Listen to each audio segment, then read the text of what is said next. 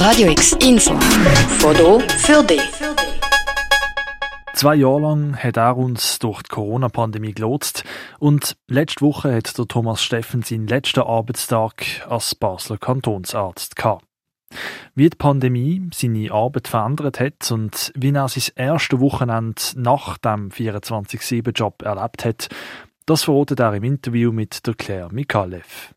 Thomas Steffen, Sie haben letzte Woche Ihren allerletzten Arbeitstag als Kantonsarzt von Basel-Stadt gehabt. Was war das für ein Gefühl, wo Sie hier aus dem Büro rausgelaufen sind, zum letzten Mal? Ja, das klingt jetzt komisch. Ich habe eigentlich äh, das Gefühl gehabt, das habe ich jetzt ein paar Mal gemacht, weil es hat so Kamerateams gehabt, was auch sehr speziell war, wo ich immer wieder den Eingang aus der Tür raus äh, filmen und wenn ich dann wirklich gegangen bin, das ist so zu oben gesehen, ist A, das Haus äh, leer gesehen und B, irgendwie ist die Tür gar nicht mehr so seltsam gesehen. Also wie das Training, das Sie schon darauf vorbereitet ja, genau, hat. Also ich glaube, ich habe es ein paar Mal geübt.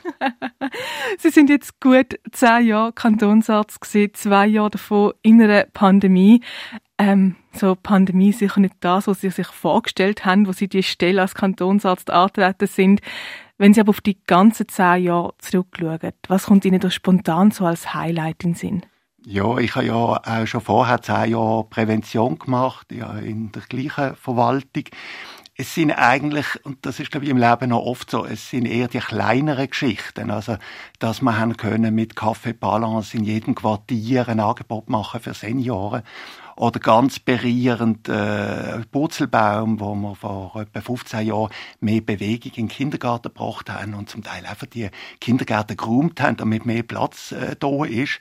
Und wenn man dann so die glücklichen Menschen vor Ort hat, das ist, das gehört vielleicht wirklich zu den ganz großen Highlights.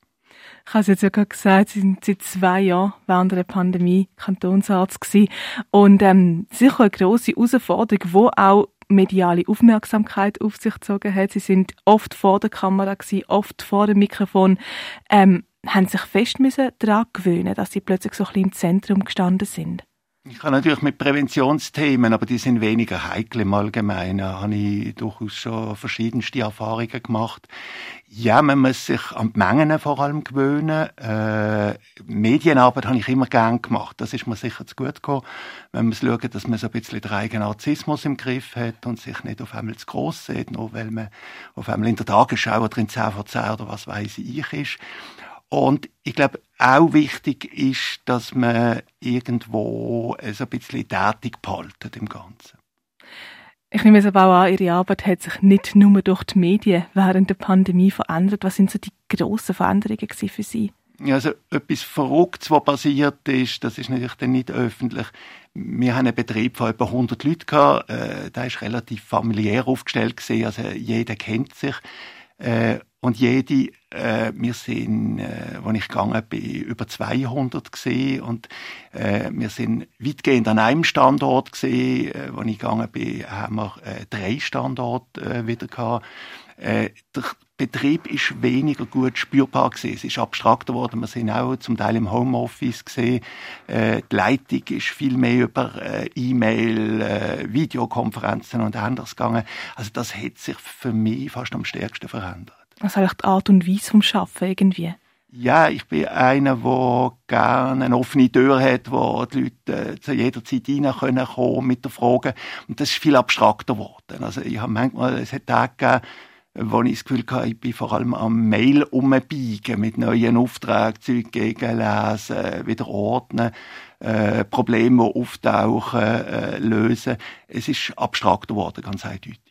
Sie haben gerade gesagt, Mail umbiegen. Ich habe in einem Interview, wo Sie am Tagesanzeiger gegeben gelesen, dass Sie sogar zur Nacht aufgestanden sind, um noch Mails zu lesen. Also wirklich ein 24-7-Job für Sie gewesen, der sicher auch Druck auf Sie ausgeübt hat, würde ich einmal annehmen. Ähm, wie sind Sie mit dem Druck umgegangen? Ich glaube, äh, wir haben äh, in den letzten Jahren ganz viel äh, zum Thema psychische Gesundheit gemacht. Und da kommen so Themen, die im Moment auch sehr trendig sind, wie Achtsamkeit und ähnliches. Ich kann wirklich allen empfehlen, es hilft tatsächlich.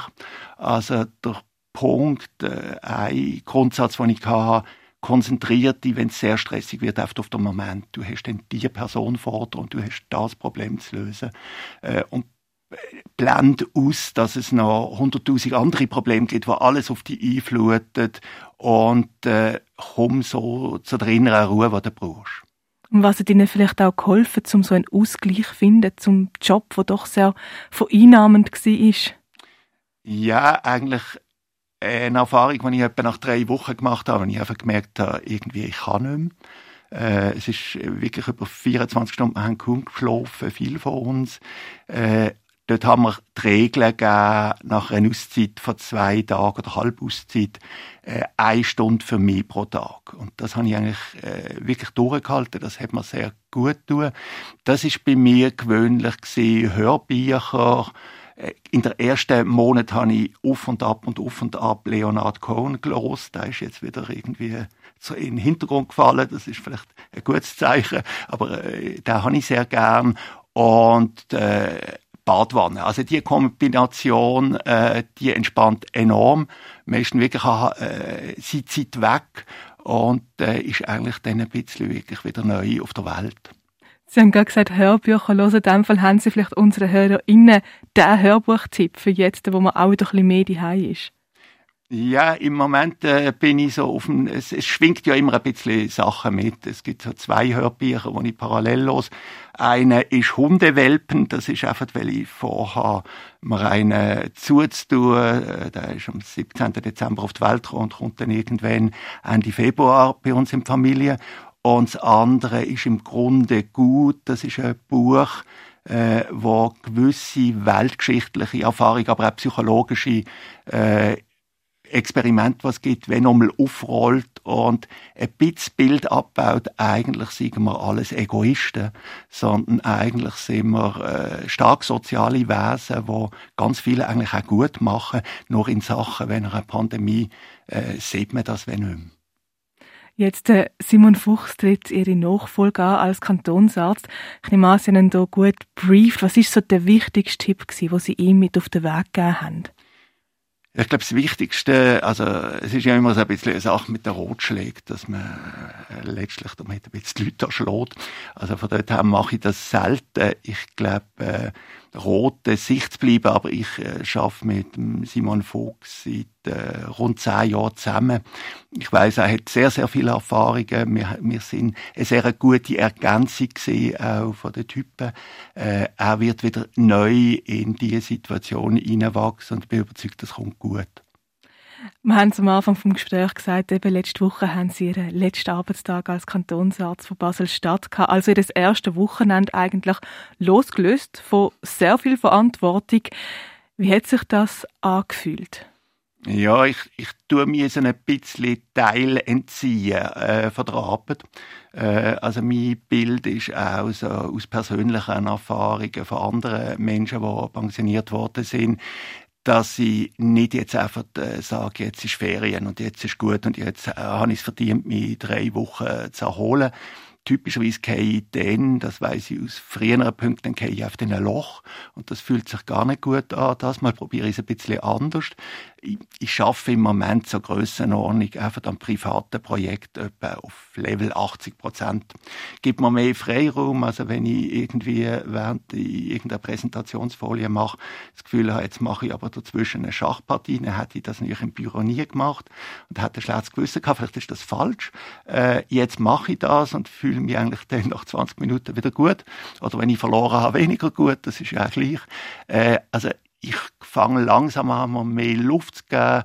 Äh, aber ich habe jetzt zum Beispiel, ich, bin jetzt äh, außer am Sonntag nicht ausgeschlafen. Und am Sonntag ist für meine Frau und ich in meinem neuen Büro Büchergestelle aufstellen. Also äh, ja, etwas zu tun haben, ist, glaube ich, als Mensch wichtig. Genau, sie haben aber gerade gesagt, sie werden mehr Luft haben. Sie schauen, dass sie mehr Luft haben. Natürlich untätig bleiben sie nicht. Sie machen sich ja selbstständig und haben eine Consulting-Firma gegründet. Vorne haben sie gesagt, sie tun sich einen Hund zu, Ende Februar. Gibt es sonst noch etwas, was jetzt, wo sie mehr Luft haben, endlich Zeit dafür haben, wo sie sagen, das ist es, was ich jetzt wieder starten tue, neu lernen tue? Ja, es gibt eigentlich ganz viel. Es gibt äh, Verschiedenes, was ich äh, am Besprechen bin rund um ehrenamtliche Arbeiten, weil das hat einfach nicht geklappt in den letzten 20 Jahren. Das habe ich immer wieder probiert neben dem Job und habe gemerkt, ich komme wieder in die gleichen Tätigkeiten und äh, habe keine Zeit. Und das kommt irgendwie nicht gut. Äh, da freue ich mich sehr drauf. Äh, und dann merke ich, ich habe ein bisschen mehr Zeit mich wieder mal schauen, wie funktionieren Sachen. Also, mich, äh, ich habe das letzte Mal eine Homepage vor 20 Jahren gemacht und jetzt für die, die, die neue Firma habe ich sie selber gemacht. Nach drei Stunden habe ich das Gefühl gehabt, das begriff ich nie. Dann ist die innere Stimme gekommen, die gesagt hat, jetzt wirst du alt. Dann habe ich gefunden, innerlich, nein, ich werde es schaffen. Und zuletzt habe ich es geschafft äh, und äh, habe das Gefühl, die, die funktioniert ganz gut. Das Gleiche mit PowerPoint. Ich mache PowerPoint-Folien wie vor 15 Jahren.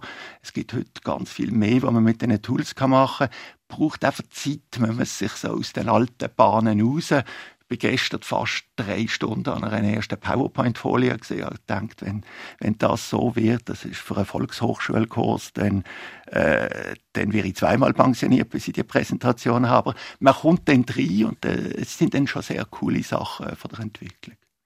Thomas Steffen, ich wünsche Ihnen ganz viel Freude bei weiteren Website-Designen und PowerPoint-Präsentationen machen. Herzlichen Dank für das Gespräch. Danke Ihnen. Radio X, mehr Kontrast.